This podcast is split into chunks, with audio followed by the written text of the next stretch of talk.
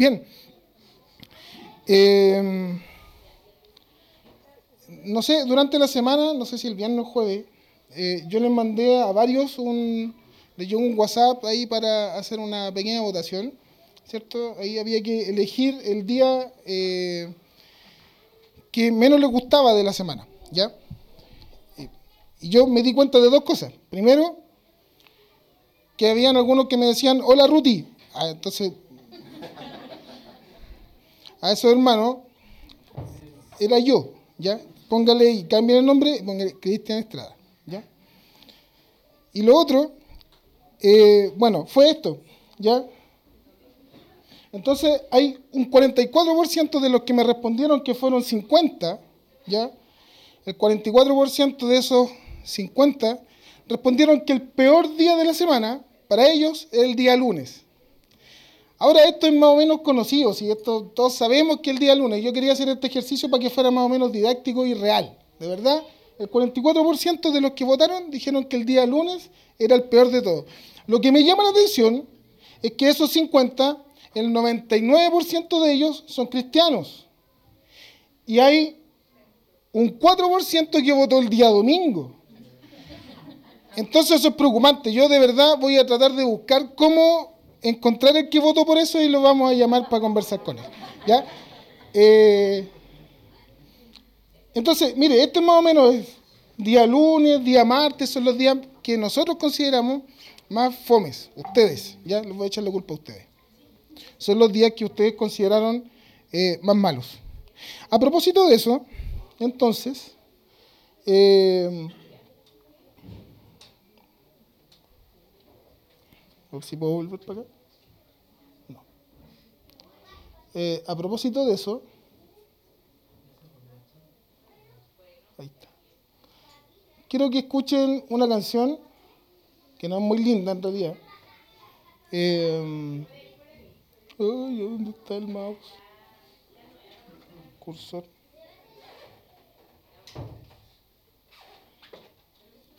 Eh, me gustaría que escuchen una canción que se llama Lunes otra vez.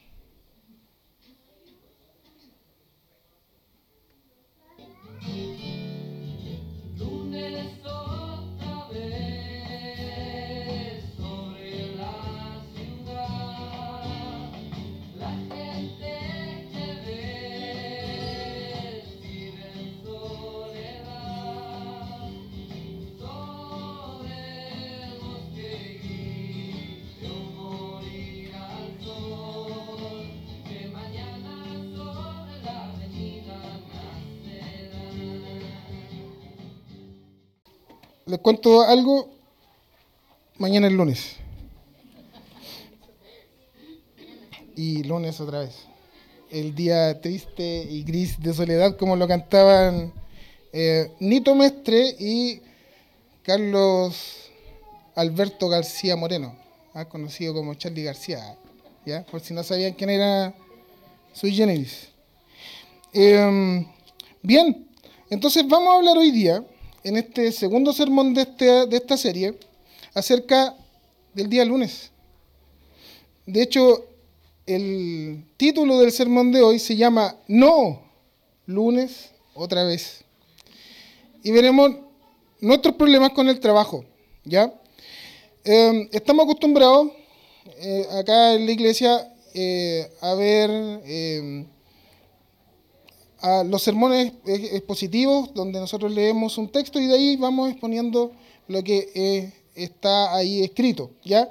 En esta oportunidad, y como lo hicimos en, la, en, un par de series atrás, va a ser expositivo, ¿ya? perdón, va a ser eh, temático. Entonces no vamos a leer un texto solamente, sino que vamos a leer tres textos. ¿ya? Primero, em, ¿por qué comenzar una nueva semana significa una carga para nosotros. Entonces, en este segundo sermón eh, de la serie encontraremos cuáles son los problemas que tenemos con el trabajo y que radican en nuestra predisposición de desánimo al enfrentar una nueva semana. Entonces, veremos tres, puntos, tres eh, aspectos, tres problemas cómo nosotros vemos el trabajo, ¿ya? Y que vemos en el trabajo. Primero, vemos que el trabajo se vuelve infructuoso. Les voy a invitar, eh, invitar que abran sus Biblias en el libro de Génesis, en el capítulo 3. Génesis 3, del verso 3, eh, del verso 16 al 19. Génesis 3, del 16 al 19.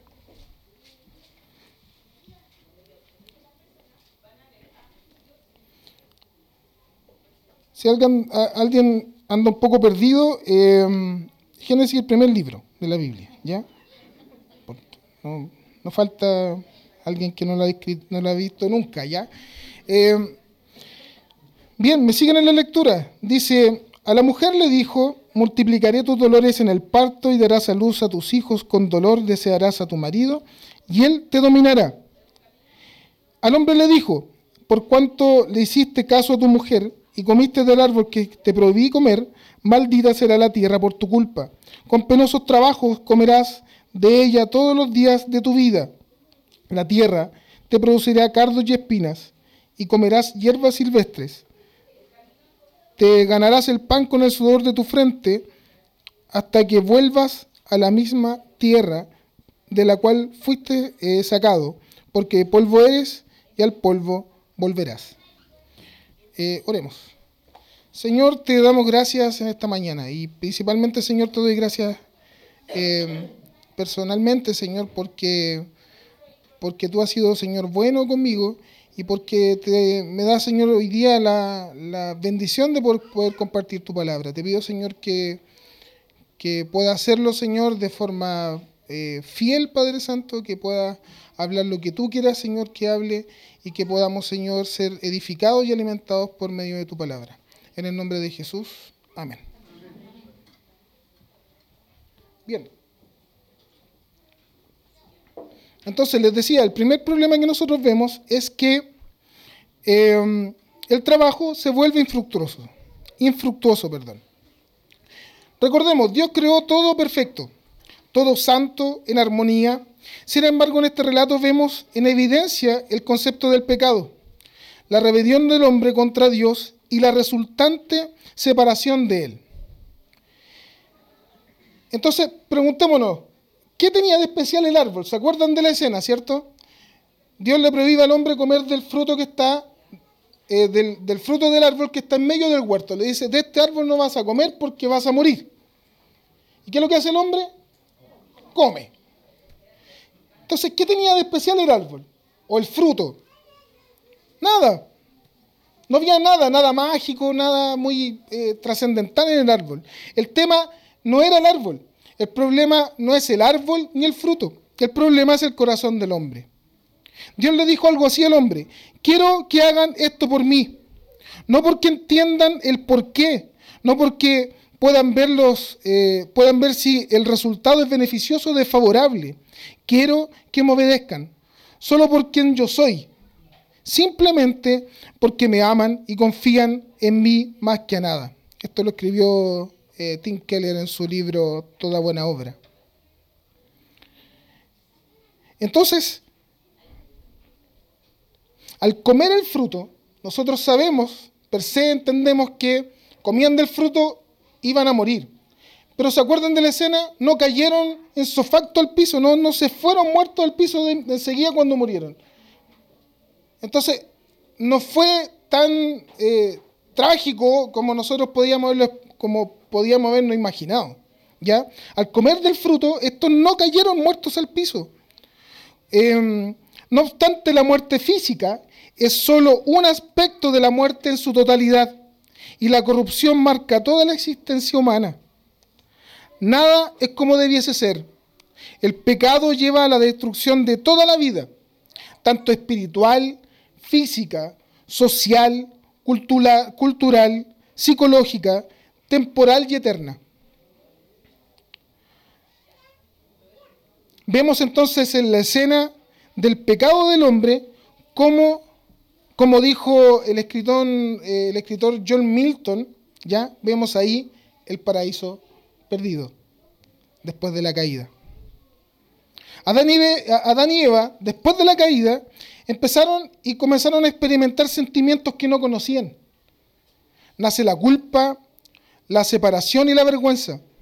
Tomaron conciencia de su desnudez, se escondieron, em, se escondieron de Dios, se taparon, se cubrieron. ¿Se acuerdan de esa escena, cierto? David eh, Atkinson, experto en el Antiguo Testamento, dice, la vergüenza es esa sensación de inquietud contigo mismo en el fondo de tu ser.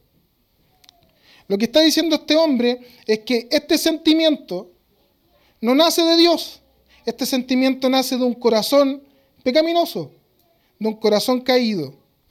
Hoy los psicólogos nos ayudan a confiar en nosotros, en nosotros mismos, ¿cierto? En fortalecer nuestra identidad, a perder la vergüenza, a identificarnos como buenas personas.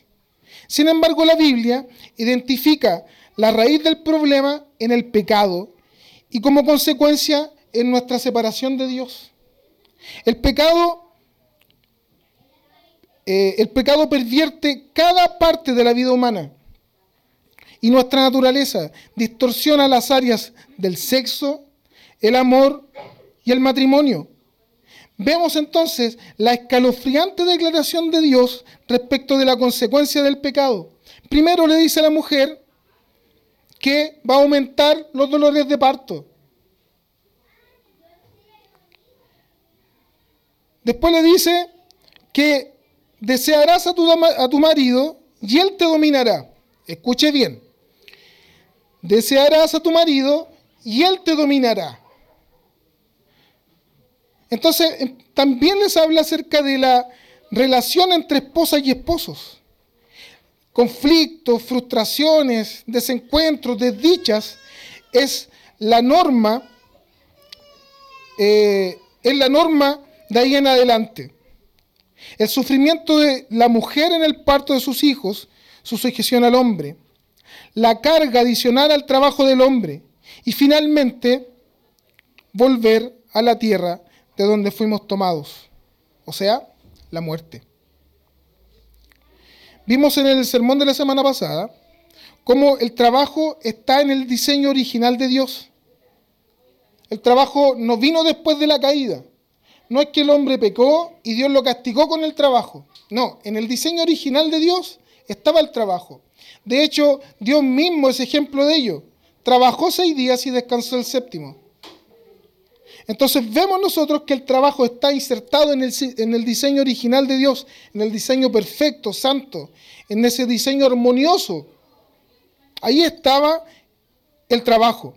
Sin embargo, por causa del pecado, se convierte en algo pesado, en algo gravoso, en algo que no queremos hacer. A mí particularmente me gusta lo que hago. Yo trabajo en construcción, soy constructor civil y me gusta, me gusta hacer lo que hago. Em, de hecho, siempre en, mi vida, eh, en mi vida laboral, he intentado hacer las cosas bien y he intentado enmerarme para ser el mejor en lo que yo hago. Y hace unos años atrás, les cuento esto como anécdota, hace unos años atrás yo trabajaba en una empresa más o menos grande. Eh, yo llegué a trabajar allá y en mi puesto habíamos 17 personas. Y yo me enmeré por trabajar mejor que el resto. No porque quería ser porque quería ser eh, más visible eh, respecto del resto, sino que porque entendía que yo podía hacerlo mejor.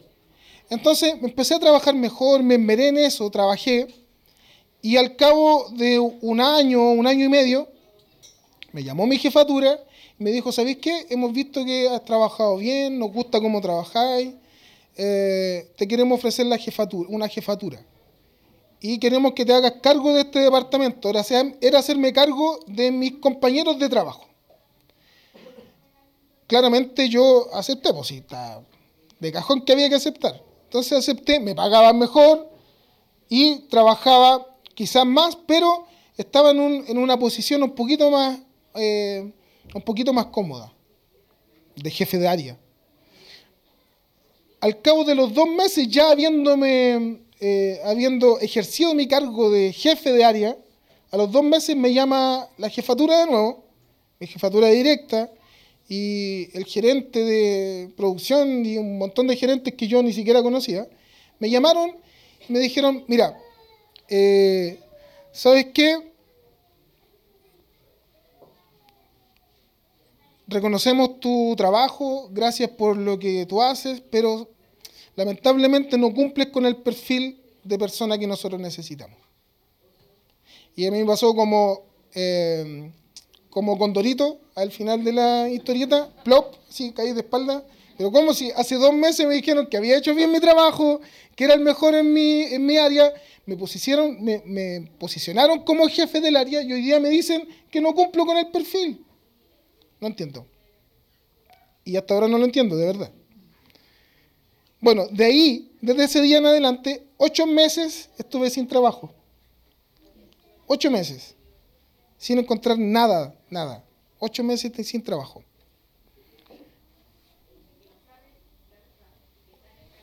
Entonces yo me pregunto, ¿por qué? Porque una de las cosas que Dios le dijo al hombre es que en medio de nuestro jardín iban a nacer cardos y espinas. No iba a ser fácil. Porque hay cosas que no determinas tú. Hay cosas que van a pasar. Y que van a hacer tu trabajo más difícil. Y que van a hacer tu trabajo eh, más infructuoso. O sea, no van a ver frutos. No vas a ver los frutos de tu esfuerzo. Muchas veces vas a ver que en medio de tu trabajo, o incluso el no trabajo, cuando estamos cesantes, verás en ocasiones cómo crecen cardos y espinas en medio de tu jardín, que con esfuerzo has cultivado, con esfuerzo has trabajado, el pecado hace todo infructuoso. Hoy vivimos en un mundo que se encuentra, eh, que encuentra valía en su trabajo. Eh, para la generación de nuestros padres y abuelos, ya, los lo, más adultos lo van a entender, lo más importante era primero tener trabajo. Eso era vital. Primero tener trabajo. Mantenerte mucho tiempo en ese trabajo. Sin importar cuál fuera, había que mantenerse ahí. Y ojalá fuera un trabajo honrado. Eso está de cajón, ¿cierto?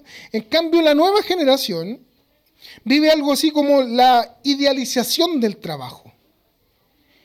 Creen que el trabajo debe ser satisfactorio y productivo, de acuerdo a sus talentos y sueños.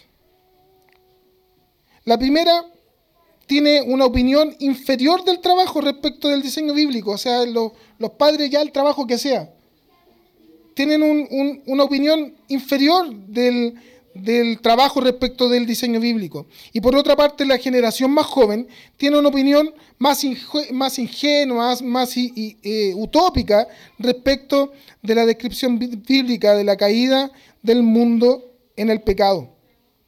Nuestros jóvenes Perdón, se me arrancó esto.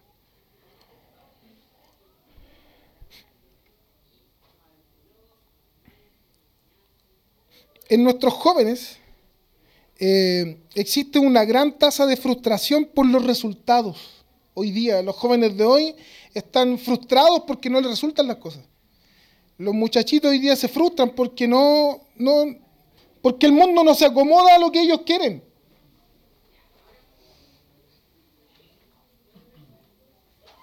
se frustran por los resultados, pretenden cambiar el mundo a su antojo. Quieren ser su propio jefe, está de moda eso, manejar sus tiempos, hacer su propio sueldo.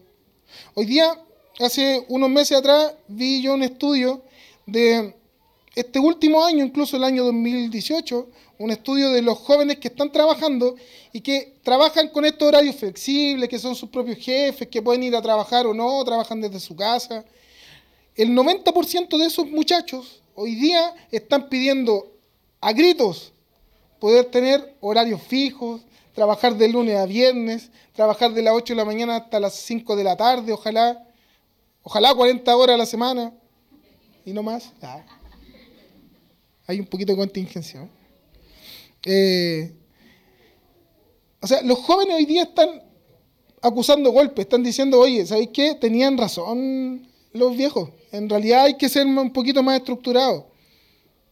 Bien, los jóvenes tienen esta idealización del trabajo, ser su propio jefe, su propio jefe mantener su tiempo, eh, manejar su tiempo. Se enojan con el mundo cuando su entorno no satisface sus expectativas. Se enojan con todos, con la vida, con los papás, con todos, con los amigos, con todos. ¿Por qué? Porque su entorno no está satisfaciendo lo que ellos desean, lo que ellos quieren.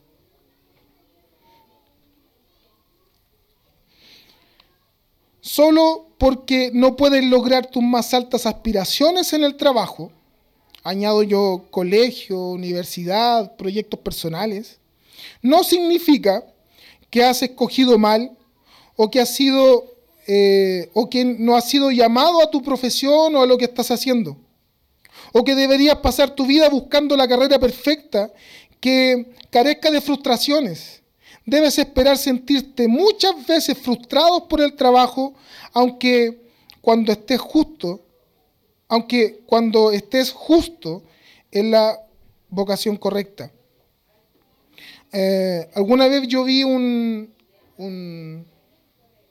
una imagen que, de un epitafio, un epitafio. ¿Sabes lo que es un epitafio, cierto? La lápida, una lápida ahí en, el, en el cementerio, ahí en la lápida un epitafio, un escrito que decía, este hombre pasó la primera parte de su vida planeando lo que iba a ser la segunda mitad de su vida. Y la segunda mitad de su vida lamentándose por lo que no hizo en la primera mitad de su vida. O sea, nunca hizo nada. Y muchas veces nos pasa a nosotros eso. Queremos que todo sea ideal para adelante y planificamos y planificamos y cuando llega el tiempo nos lamentamos porque hemos perdido mucho tiempo tratando de planificar algo que no va a resultar. No va a resultar. Recordemos lo que Dios le dijo al hombre, maldita será la tierra por tu culpa, te ganarás el pan con el sudor de tu frente. Existen dos miradas respecto del trabajo. El, idealismo dice, mientras mi trabajo, eh, mediante mi trabajo, voy a cambiar las cosas, voy a cambiar el mundo. Por otro lado, el pesimista afirma, nada cambia en realidad. No te hagas falsas esperanzas. No te esfuerces mucho, no sirve de nada si no va a pasar nada. Da lo mismo, si total tenemos que trabajar igual. Como dijo Charlie García al final de la canción, todo va a seguir igual, nada cambiará, porque el día lunes es el día triste y gris de soledad. Segunda de Corintios capítulo 5, el verso 17 dice, de modo que si alguno está en Cristo, nueva criatura es. Las cosas viejas pasaron y aquí todas son hechas nuevas. La visión correcta de nuestro trabajo es en Cristo. Todo lo marcado por el pecado, lo destruido por consecuencia de esto, de este, de este pecado, en Cristo es hecho nuevo. Solo en Él podemos encontrar real valor a lo que hacemos. Solo en Él tiene real sentido el trabajo que desarrollas, el colegio, la carrera que estudias, el trabajo que estás buscando, la vida entera. Vivimos en un pequeño anticipo de la gloria que viviremos junto a Cristo en el paraíso recuperado, donde el trabajo tiene su fruto completo, tal y como Dios lo planeó.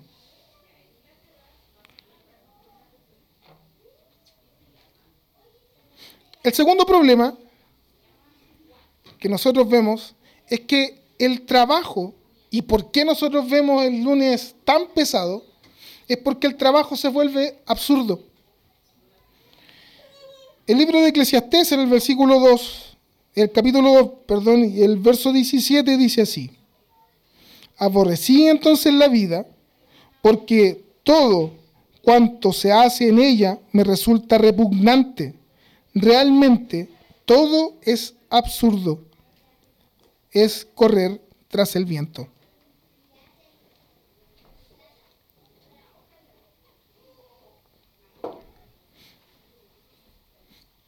Hemos visto que el trabajo en el mundo, en un mundo caído, puede ser eh, infructuoso, infructuoso perdón, y carecer de sentido. Otro aspecto es que muchos trabajadores se sientan mal eh, porque no han aplicado todas sus capacidades en el desarrollo de sus trabajos o no han cumplido con sus aspiraciones. Otros no experimentan gozo ni plenitud en lo que hacen, aunque han sido exitosos y logran sus anhelos.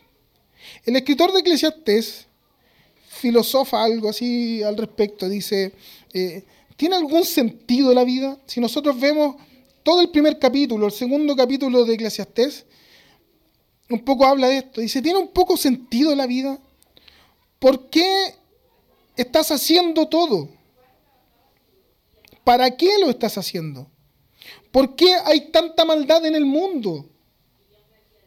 La intención del escritor es hacernos comprender la trascendencia del carácter único y la necesidad de Dios.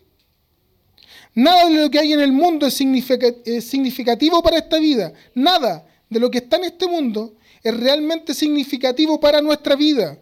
Si basamos nuestra vida en el trabajo, en el éxito, en el amor, en el placer, en el conocimiento, en el aprendizaje, nuestra vida se vuelve sin sentido.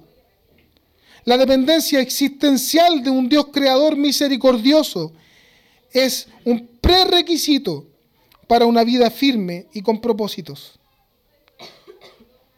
En el inicio del libro de Eclesiastés, vemos como el escritor menciona tres proyectos de vida.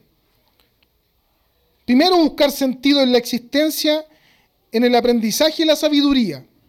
Primero, primer capítulo, los, los versículos del 12 al 18. En el, segundo proyecto es el esfuerzo por lograr una vida gratificante a través de la búsqueda del placer. Capítulo 2. Y el tercero es la búsqueda, de, la búsqueda del, del éxito a través del trabajo duro, del esfuerzo. La última parte del capítulo 2. Finalmente concluye que el trabajo no puede lograr hacer significativa la vida. Termina diciendo, todo es vanidad. Todo lo que hagamos, el reconocimiento por nuestro excelente desempeño, éxito en la vida laboral, etcétera, de manera lenta o rápida, más temprano que tarde, la historia forará todo. Sean fructíferos o no en nuestra vida. Todo se va a borrar. En algún momento no se va, nadie se va a acordar de lo que fuimos, nadie se va a acordar de lo que hicimos, a excepción del chino Caselis. ¿Ya? A excepción de, Carlos Caselli, todo, todo lo demás se olvida. Si creemos que la vida es todo, la vida entonces se vuelve un absurdo.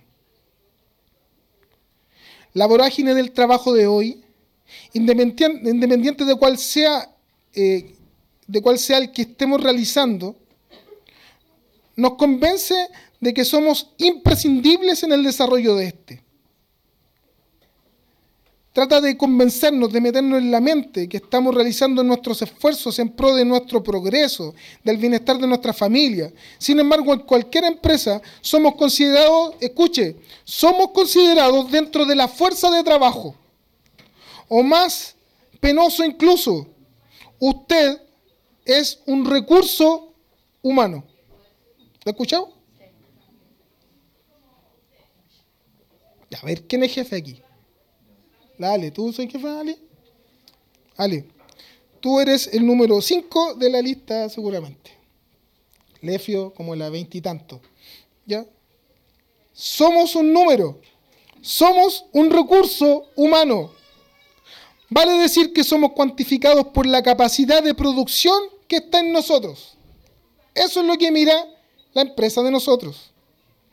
Hoy se está discutiendo en la Cámara Baja, en la Cámara de Diputados, no es que sean todos bajos, sino que en la Cámara de Diputados, el proyecto de, reducción de la jornada laboral de 45 a 40 horas semanales. Esto ha llevado una serie de detalles, de debates, de foros, de conversaciones, de comentarios, de descalificaciones. Por ahí escuchamos a un genio decir que Chile no podrá jugar la Copa América. que incluso los incendios forestales van a ser más graves porque la gente que trabaja en la CONAF cuando cumple sus 40 horas se van a ir para la casa. Y todas esas tonterías que escuchamos durante esta semana a propósito del debate de las 40 horas. Debemos hacerle una pregunta. O sea, que, más allá de las 40, 45, 48, como trabajábamos antes, los que son un poquito más viejos alcanzamos a trabajar 48, eh, ¿cierto? No, tú no. Ah, la Ariel, que mentiroso, si eso se cambió hace poco. Ya, bueno, qué triste para mí.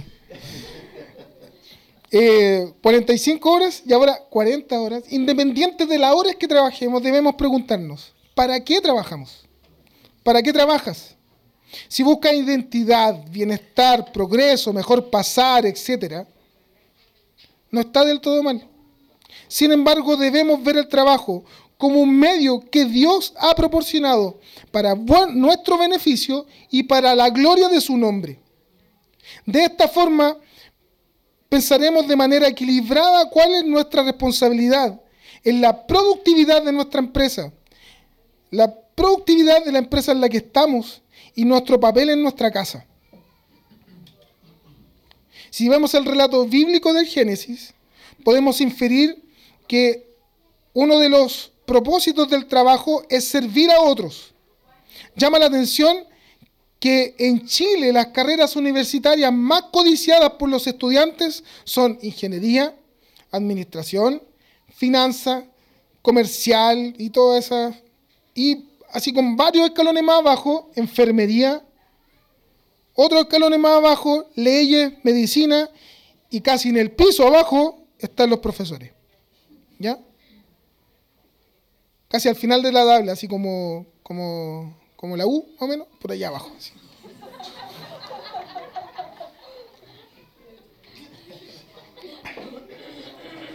Chiste aparte. Alguien dijo por ahí, uno de estos estudiantes dijo, elegí ingeniería, escuchen, elegí ingeniería porque está llena de gente inteligente, la clase de personas con la que yo me quiero, con la que yo quiero estar. No saben nada. La sociedad, en la sociedad actual, el trabajo da estatus.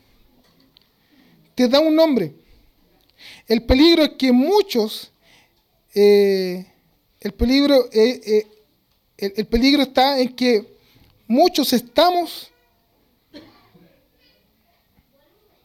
muchos estamos em, en el peligro de poner nuestro grado de satisfacción personal en el desarrollo de nuestro trabajo, por encima del, beneficio que podamos brindar a otros.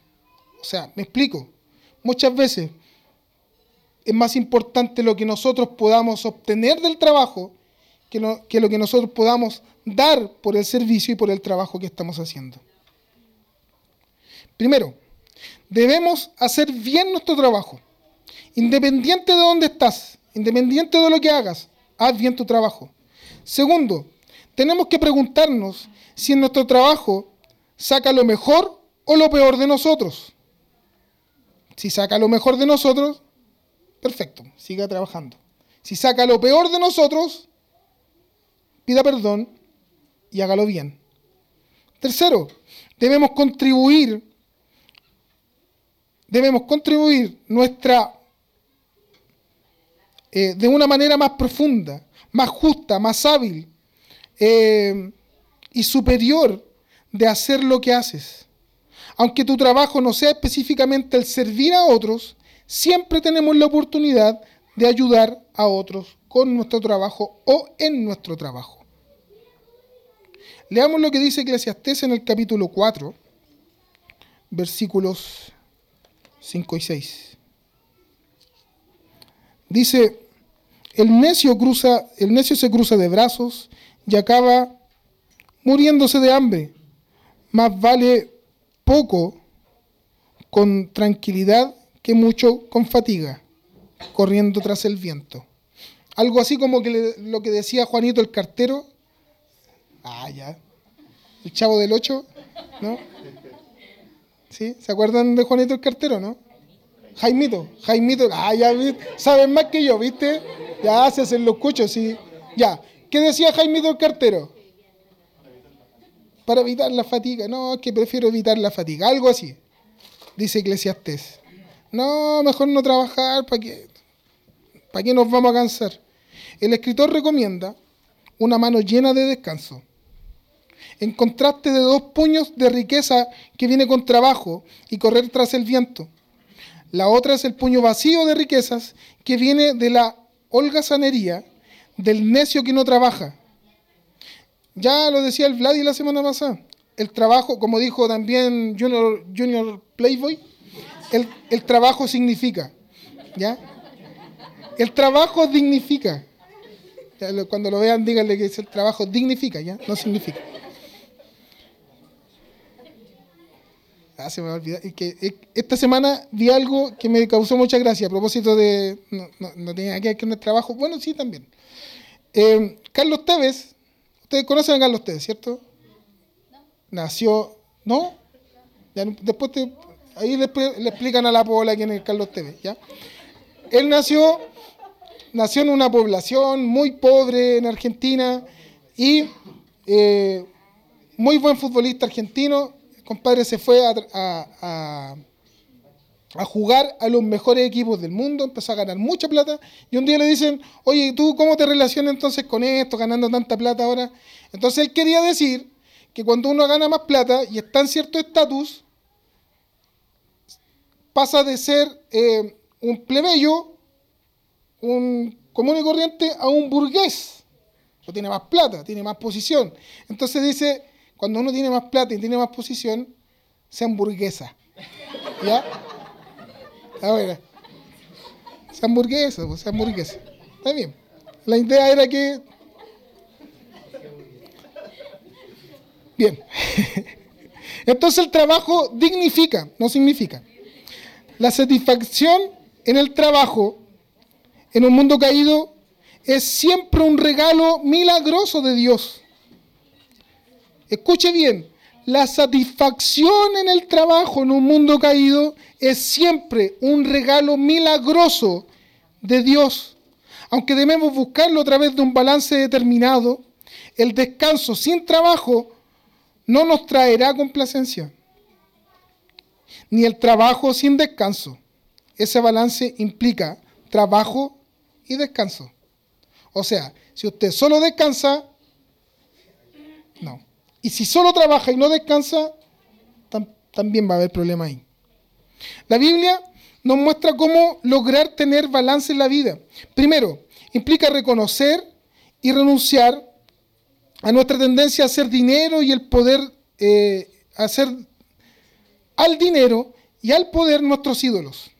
Y segundo, poner las relaciones con el prójimo, eh, aunque esto significa ganar menos dinero.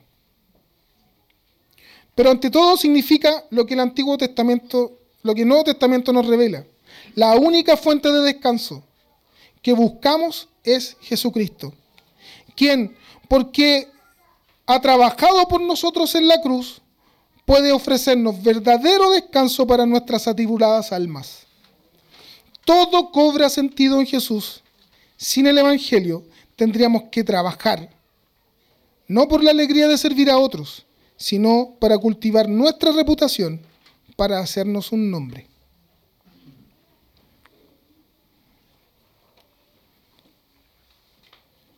El tercer punto, el tercer problema que nosotros vemos es que el trabajo se vuelve egoísta. Génesis capítulo 11, en el versículo, de los versículos 2 al 4 dice lo siguiente. Al emigrar al oriente, la gente encontró una llanura en la región de Sinar y allí se asentaron. Un día se dijeron unos a otros, vamos a hacer ladrillos y a coserlos al fuego. Fue así como usaron ladrillos en vez de piedras y asfalto en vez de mezcla. Luego dijeron, construyamos una ciudad con una torre que llegue hasta el cielo. De este modo nos haremos famosos y evitaremos ser dispersados por toda la tierra. una de las razones por la cual el trabajo se hace infructuoso y absurdo es la inclinación del corazón humano de convertirlo en la base principal de nuestra identidad y relevancia. En cuanto al relato de Génesis capítulo 11, que recién vimos, se dan dos razones por las que edifican la torre y la ciudad. Primero, habían desarrollado técnicas de construcción que les permitía edificar con más agilidad y destreza. Antes construían con piedras y con barro.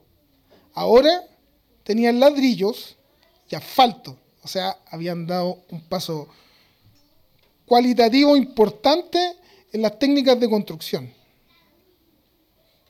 Yo les explico más tarde de qué se trata. Hagamos ladrillos, dijeron ellos, y cosámoslos, porque los ladrillos se cuecen, ¿ya? Ladrillos, arcilla, se meten en hornos, pues si no sabían. Habían creado los ladrillos. Esto era un avance significativo respecto de las técnicas de antaño, piedra y barro. Por lo tanto, querían usar sus nuevos talentos y hallazgos en una gran ciudad. Hasta ahí, ningún problema. Pero por supuesto tenía una segunda razón, más profunda. Eh, una razón más profunda para este mega proyecto. Hagamos, hagámonos un nombre. Entonces, ¿para qué estaban edificando una torre los constructores? ¿Para qué están trabajando más ambiciosos? Eh, para, ¿Para qué están trabajando los más ambiciosos hoy? Haciendo su trabajo. Tanto ayer como hoy vemos que lo hacen para aumentar su poder, su gloria, su autonomía, de manera de ocultar por medio de su jactancia, de su nombre, su profunda inseguridad. Hacerse un nombre implica necesariamente no tenerlo. O sea, si yo no tengo nombre, tengo que buscarlo. Entonces ellos querían hacerse un nombre. Y necesariamente implica no tener un nombre, no tener identidad.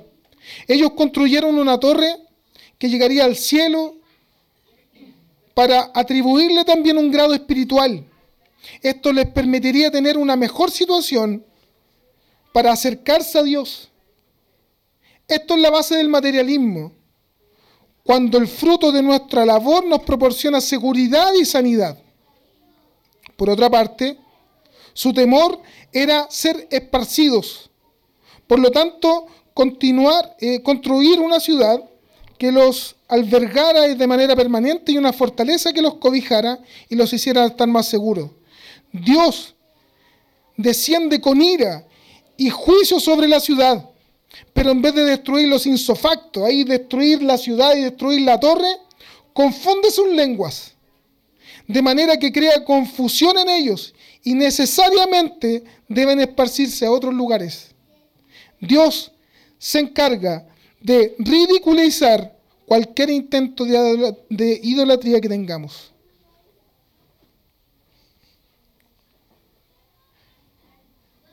¿Conocen ustedes la historia de Esther?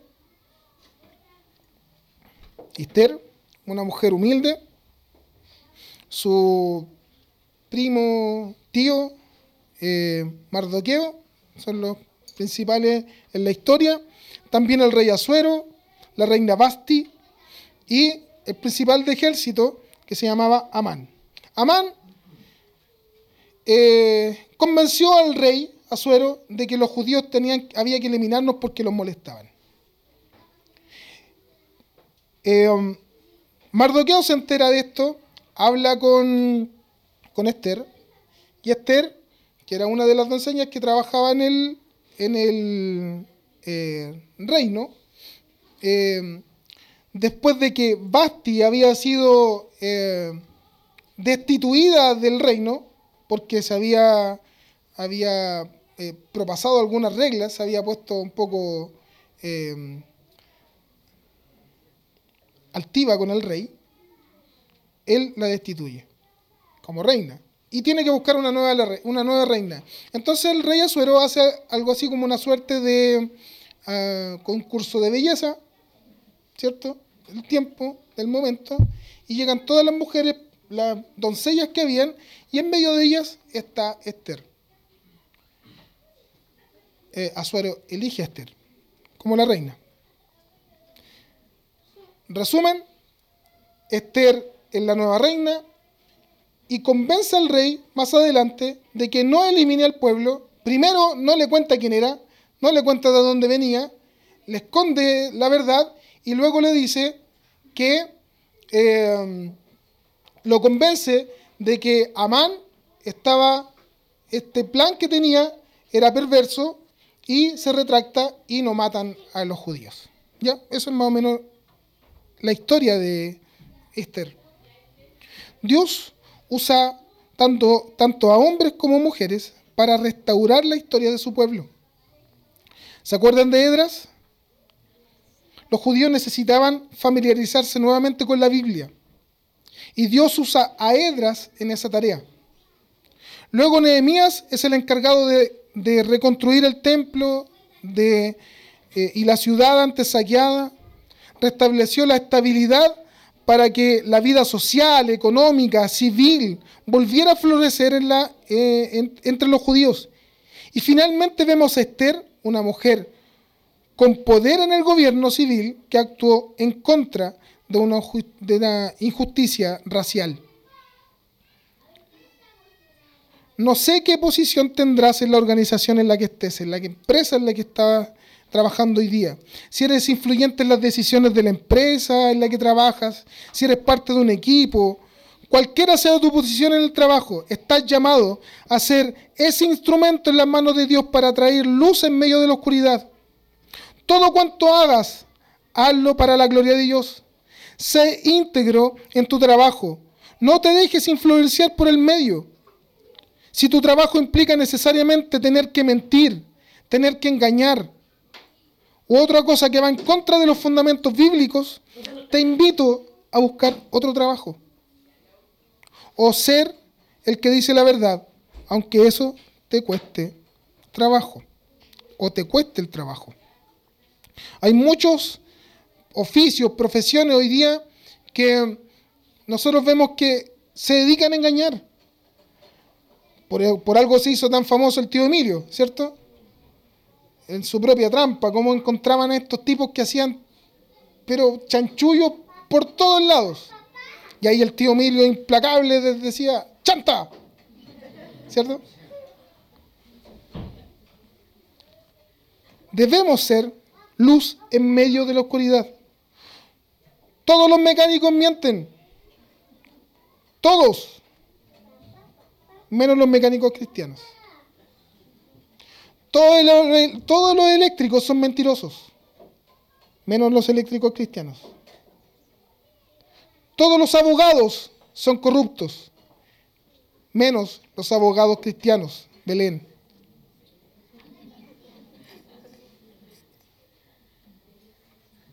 Todos. Todos mienten, menos nosotros.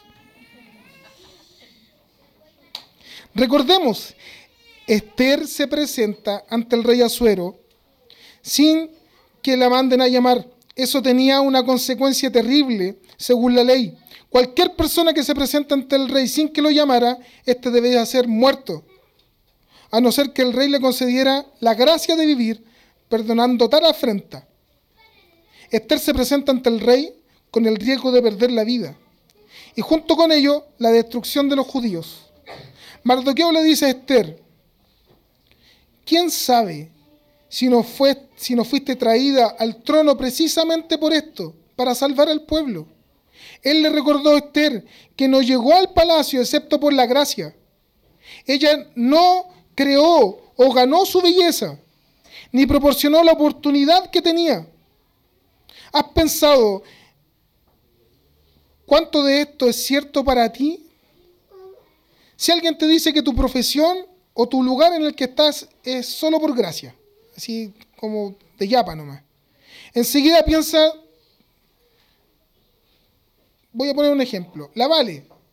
Hace un tiempo atrás la Vale daba gracias al Señor porque hoy día ya está trabajando eh, de planta, No, es que trabaje de planta, de gomero, no, no, ella, no. Ella trabaja, es dentista, trabaja en un consultorio y hoy día está trabajando como parte eh, con tu contrato indefinido ahí. Ella trabajaba a, a contrata. ¿Ya?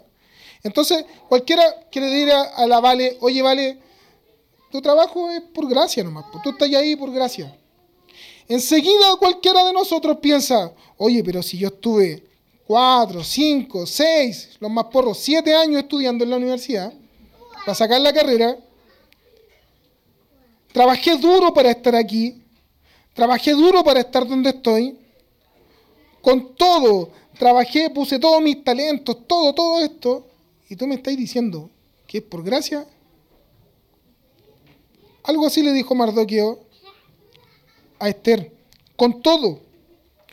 Tú trabajaste con tus talentos que no te ganaste, te fueron dados. Tuviste oportunidades que no creaste, se abrieron para ti. Por eso todo lo que tienes es un asunto de gracia. Finalmente vemos el ejemplo egoísta de la gente de Sinar, estos que estaban haciendo la torre, construyendo una torre con la intención de hacerse un nombre, construyendo un edificio que les proporcionara estatus ante Dios. Y en, contraposición vemos, la vida de Esther, una mujer humilde que puso en riesgo, su vida por la vida de su pueblo. Esther antes de, antes de presentarse ante el rey Azuero, declara, si he de morir, que muera. Despojándose de, de la posición de comodidad en la que estaba, Esther no muere en manos del rey. Este escucha a Esther y es descubierto el macabro plan de Amán de destruir a los judíos. Y finalmente los judíos son salvos de la muerte. El apóstol Pablo dice, en la carta a los filipenses y que nos, exhorta a nosotros y nos anima, dice lo siguiente, no hagan nada por egoísmo o vanidad, más bien con humildad consideren, a los demás como superiores a ustedes mismos. Cada uno debe velar no solo por sus propios intereses, sino también por los intereses de los demás. La actitud de ustedes debe ser como la de Cristo Jesús, quien siendo por naturaleza Dios, no consideró el ser igual a Dios como algo a que aferrarse. Por el contrario, se rebajó voluntariamente, tomando naturaleza de siervo y haciéndose semejante a los seres humanos. Y al manifestarse como hombre se humilló a sí mismo y se hizo obediente hasta la muerte y muerte de cruz. Por eso Dios lo, lo exaltó hasta lo sumo y le otorgó nombre que está sobre todo nombre, para que ante el nombre de Jesús se doble toda rodilla en el cielo y en la tierra y debajo de la tierra, y toda lengua confiese que Jesucristo es el Señor para la gloria de Dios Padre. Solo en Cristo encontramos gracia para reflexionar y practicar. Los problemas que tenemos con el trabajo, el que sea infructuoso, el que sea absurdo y egoísta, son la marca del pecado en nuestro mundo caído. Solo en Cristo encontramos real valor, por tanto hallamos el valor a nuestro trabajo. En la creación vemos todo perfecto, santo y en armonía. Producto de la caída del hombre, la tierra fue maldita y su consecuencia es cósmica. Nuestro trabajo es más gravoso, y pesado respecto del formato original. No obstante, la historia no termina ahí. Dios, providente y soberano, ha guardado a su pueblo en la eternidad y por medio de Cristo redimió el mundo y lo hace nuevo. Tu trabajo o la situación de cesantía en la que estás, tus estudios, tu colegio, los anhelos al respecto no son el fin de tu vida, son más bien el medio por el que Dios es glorificado por la acción, por tu acción diaria. Tu trabajo debe glorificar a Dios, tus estudios deben glorificar a Dios. Miremos hoy día, entonces, hoy día que es domingo y que mañana es lunes. Hoy día que regularmente el día domingo en la tarde, 6 de la tarde, ya se empieza a poner más pesada la semana. Ya empezamos a pensar en responsabilidades, que levantarse temprano, que hay que hacer un montón de cosas el día lunes en adelante. Miremos este día domingo y veremos este día lunes que, que comienza mañana como el inicio de una nueva semana en que veremos al Dios soberano ejercitando su gracia incomparable en nosotros. Por lo tanto, no diremos más, no, lunes otra vez, sino que diremos, por fin, el lunes. Que Dios nos bendiga. Oremos.